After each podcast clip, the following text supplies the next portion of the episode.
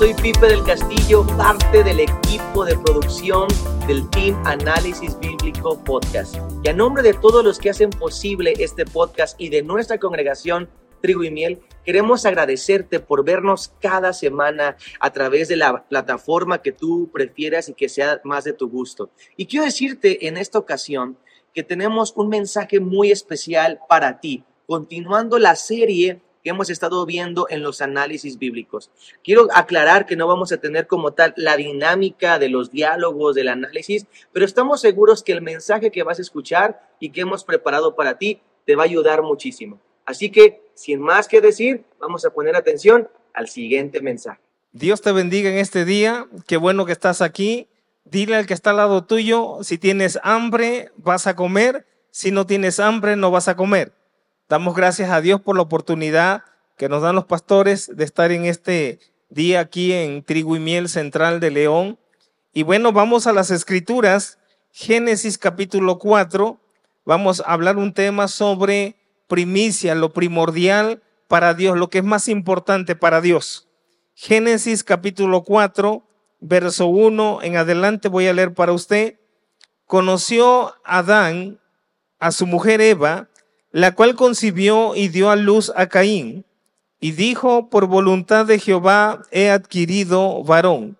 Después dio a luz a su hermano Abel, y Abel fue pastor de ovejas, y Caín fue labrador de la tierra. Y aconteció que andando el tiempo, que Caín trajo del fruto de la tierra una ofrenda a Dios, y Abel trajo también de los primogénitos de sus ovejas y de lo más gordo de ellas. Y miró Dios con agrado a Abel y a su ofrenda, pero no miró con agrado a Caín y a la ofrenda suya. Y se ensañó Caín en gran manera y decayó su semblante. Entonces Dios dijo a Caín, ¿por qué te has ensañado y por qué ha decaído tu semblante? Si bien hicieres, no serás enaltecido, y si no hicieres bien, el pecado está a la puerta.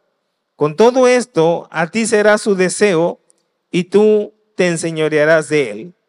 Bien, vamos a dar gracias a Dios juntos. Levante sus manos ahí donde está y vamos a dar gracias juntos a Dios por este tiempo.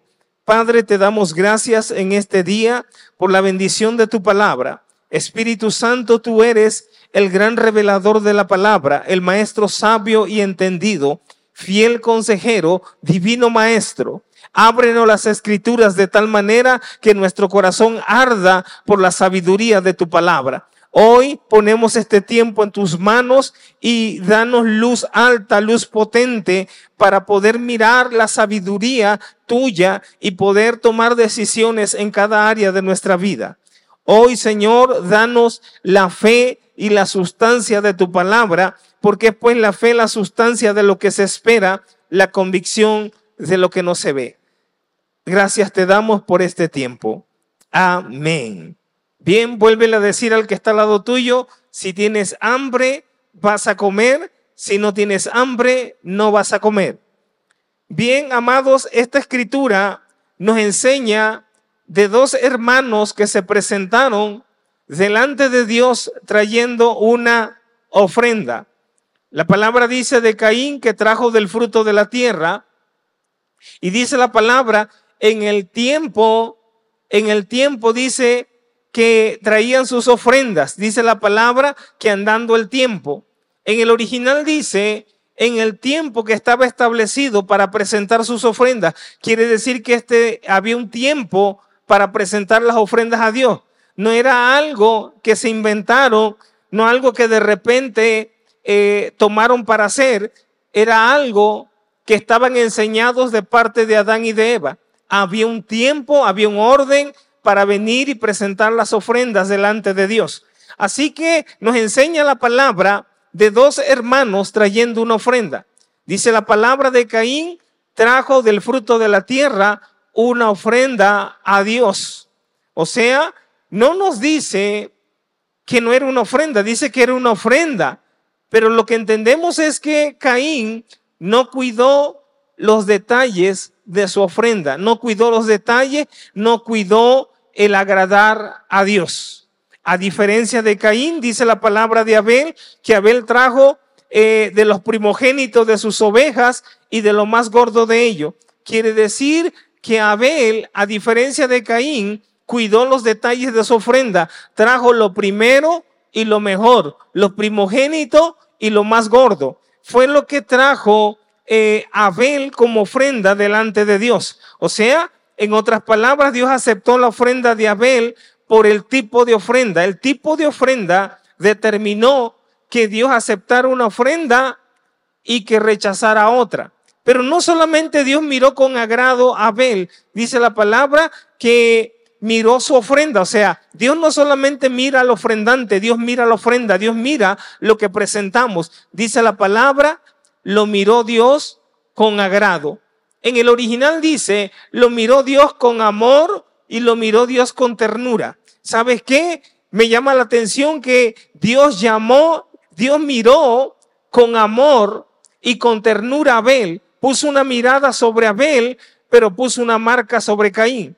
¿Por qué puso una marca sobre Caín? Porque el no hacer lo que la palabra nos enseña, al final del día, si no hacemos lo que Dios dice y hacemos las cosas a nuestra manera, terminamos deshonrando a Dios. Y entendemos que Caín solamente trajo del fruto de la tierra, no cuidó los detalles de su ofrenda. Y dice la palabra que puso una marca sobre Caín. Las marcas son el resultado de que no hicimos lo correcto, lo que Dios nos enseñó, no lo honramos a la manera que Él lo estableció. Así que puso una marca. Proverbios dice que los azotes son para las espaldas del necio. ¿Quién es el necio? Cuando nosotros creemos que lo sabemos todo y que a nuestra manera lo podemos hacer y que si yo entiendo de una forma algo, si yo lo hago así, está bien. Pero finalmente, como te digo, si algo Dios estableció en la palabra y lo que hacemos está diferente a lo que Dios dijo, terminamos deshonrando y desobedeciendo a Dios. Así que Caín lo hizo a su forma, a su manera, pero a diferencia de Caín, dice la palabra que Abel trajo los primogénitos de sus ovejas y lo más gordo. Se sabe que en la ganadería lo que nace al principio es la fuerza, es el vigor del ganado es lo mejor de la ganadería.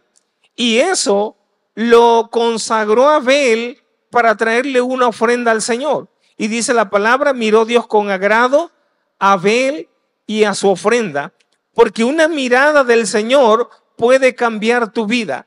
Dice la palabra que cuando Jesús iba pasando por aquellas calles de Israel, dice que eh, Saqueo se subió un árbol sicómoro y dice que Jesús lo vio y le dijo, desciende de ahí porque es necesario que hoy yo pose en tu casa. Lo miró, pero en el original dice, lo miró con amor y con ternura. O sea, una mirada de Dios puede cambiar tu vida, tu matrimonio, tu familia, tus finanzas, tu empresa, tu negocio, tu trabajo, tu vida misma. Una mirada del Señor puede poner un antes y un después sobre tu vida. Así que Abel Dios puso una mirada sobre Abel. Dice que lo miró con amor y lo miró con ternura. Dile al que está al lado tuyo, cuando honras al Señor de la manera correcta, Él te mira con amor y Él te mira con ternura. O sea, necesitamos una mirada del Maestro sobre nuestra vida, porque la palabra dice, sobre ti fijaré mis ojos y sobre ti será vista mi gloria. Ahora, encontramos algo que hizo Abel. Dice que trajo los primogénitos de sus ovejas y de lo más gordo de ello. Dile que está al lado tuyo, a Dios le gustan las ofrendas gordas. ¿Qué significa eso? Mira, significa en el libro de Levítico, que es el manual que nos enseña cómo presentar las ofrendas, Israel no podía comer la grosura del animal, o sea, la grasa. Cuidadosamente, ellos quitaban la grasa del animal no la podían comer por dos razones. La primera razón, porque la grosura se ofrecía a Dios en el altar y se le llamaba ofrenda encendida. Primero. Segundo, Israel no podía comer la grosura del animal por sabiduría. Dios les decía que no podían comer la grosura, o sea, la grasa, porque tapaban las arterias de su cuerpo, eh, dañaban su salud y por lo tanto dañaban su calidad de vida.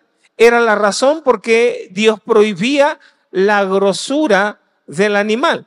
¿Qué es lo que pasa hoy en día? Si usted va a la carnicería o pide un corte de carne, ¿qué dice usted? Póngale tantita grasita, ¿verdad? Eh, póngale tantito gordito para que le dé sabor.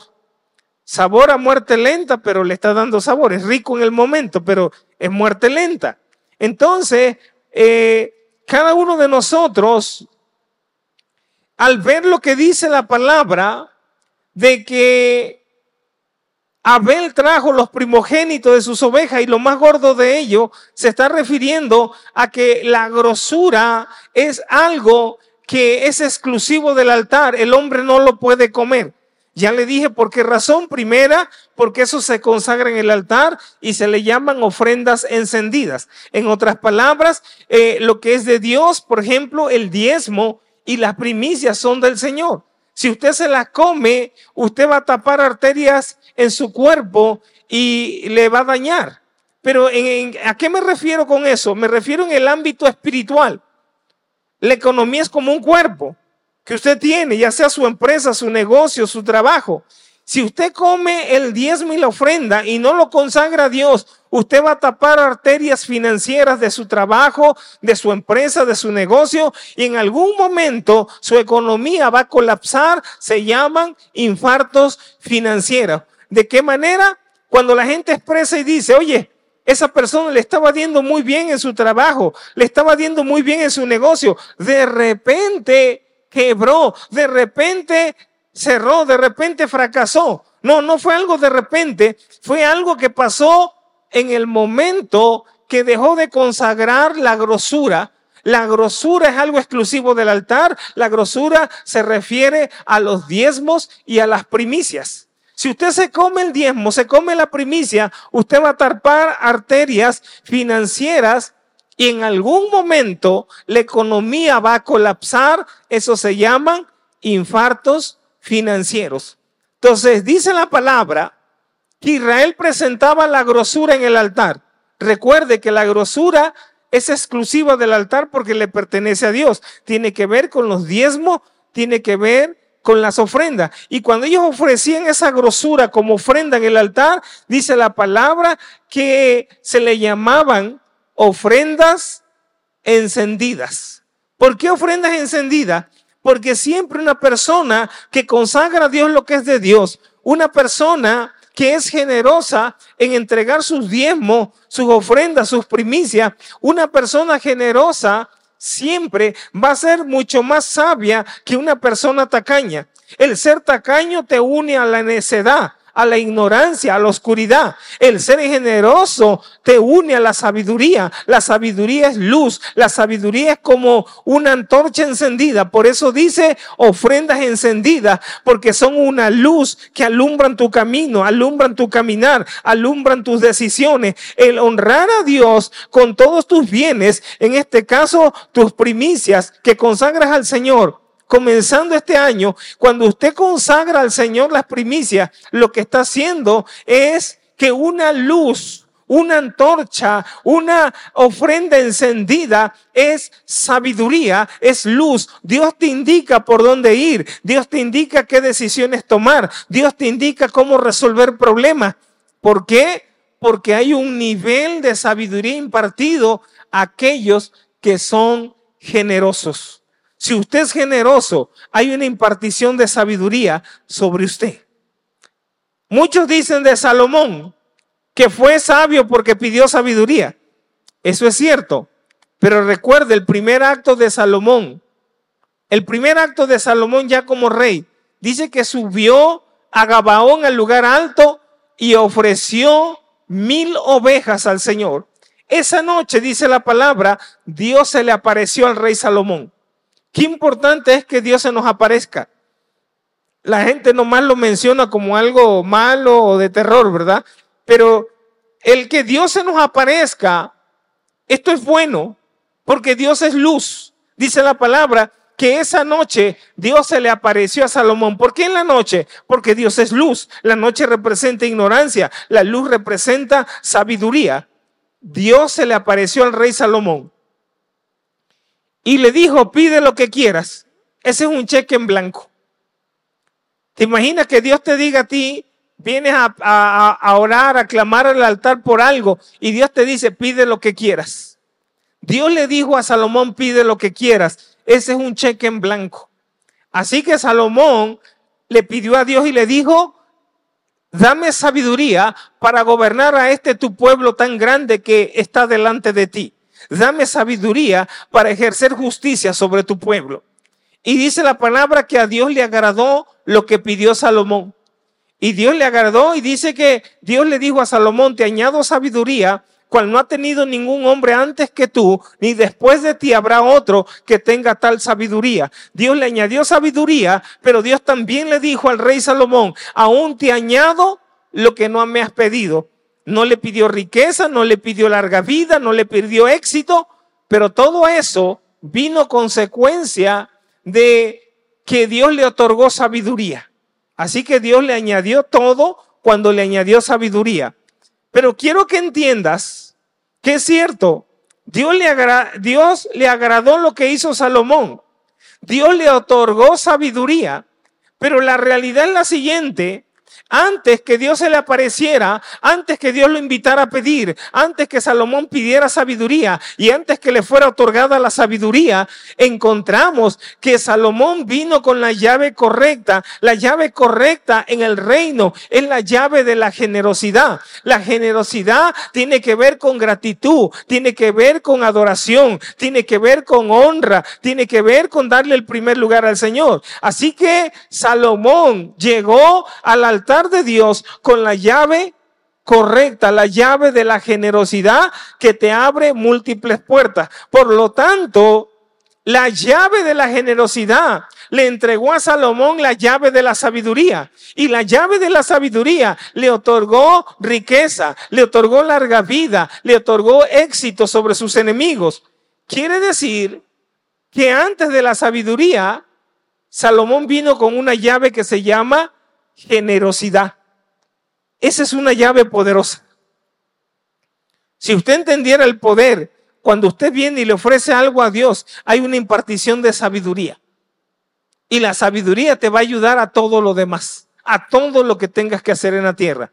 Así que dile nuevamente al que está al lado tuyo, dile, a Dios le agradan las ofrendas gordas. ¿Qué significa una ofrenda gorda? Una ofrenda de honra, una ofrenda generosa, una ofrenda abundante, una ofrenda que corresponde a un alto Dios que hizo los cielos y la tierra. Así que Dios se agradó no solamente de Abel, se agradó de su ofrenda, o sea, Dios miró con agrado a la ofrenda, pero también al ofrendante dice que lo miró con agrado, o sea, lo miró con amor y con ternura.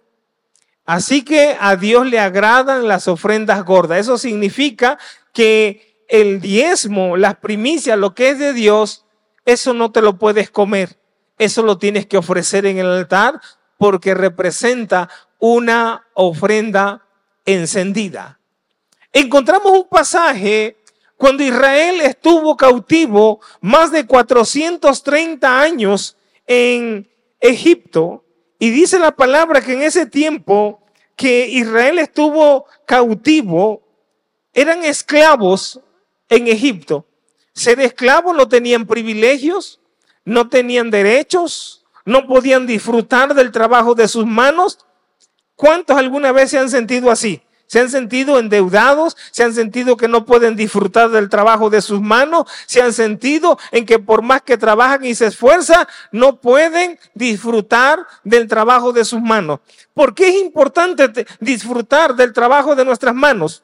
Porque la palabra dice en Eclesiastés que este es un regalo de Dios cuando el hombre disfruta del trabajo de sus manos. O sea, disfrutar el trabajo de tus manos es una bendición. Dile al que está al lado tuyo, aprende a disfrutar del trabajo de tus manos, porque ese es un regalo de Dios para el justo en la tierra. Así que Israel estuvo 430 años de esclavitud 430 años de opresión. Y en esa condición, Dios los liberó de esa condición. Miren lo que dice Éxodo, Éxodo 29, Éxodo capítulo 12, verso 29 al 51. Por la extensión del texto no vamos a leerlo, pero ahí hago una síntesis. Dice la palabra que Israel estuvo cautivo por 430 años. Así que Dios envió diez plagas terribles para sacudir el imperio más poderoso de aquel tiempo. Diez plagas terribles. Pero sin duda, la plaga diez, la décima plaga fue la que estremeció y la que sacudió a Egipto. Dice la palabra que Dios le dio instrucción a Moisés le dijo que iban a ofrecer un cordero sin mancha. No había excusa. Si la familia era pequeña, si la familia era pobre, no había excusa. Tenían que juntarse con otra familia, pero todos iban a ofrecer ese corderito que más adelante le llamaron el cordero pascual o el cordero de Pascua, que en realidad era una ofrenda memorial. Recordar de dónde Dios los había sacado con brazo poderoso y saber que los llevaba para introducirlos a una tierra que fluye leche y miel. Así que no había excusa. Dile al que está al lado tuyo, no hay excusa para que no le ofrezcas al Señor. Dile, no hay excusa para que ofrezcas al Señor tus primicias, tus diezmos. Así que no había excusa las familias se juntaban, si eran pequeñas o pobres, se juntaban, pero sin excusas, sin argumentos. Todos ese día ofrecieron el cordero delante de Dios. Parte de ese cordero lo ofrecieron, parte lo comieron, pero de la sangre de ese corderito marcaron los dinteles, los travesaños de sus casas, la entrada de su casa, de esa sangre la pusieron como una señal. Porque a la medianoche Dios le dijo a Moisés, a la medianoche va a pasar el ángel de la muerte sembrando dolor, luto, destrucción en todos los términos de Egipto. Pero donde estuviera la señal de la sangre, el ángel de la muerte iba a pasar de largo. Ni siquiera el ángel de la muerte iba a tocar la puerta para preguntar quién vive aquí.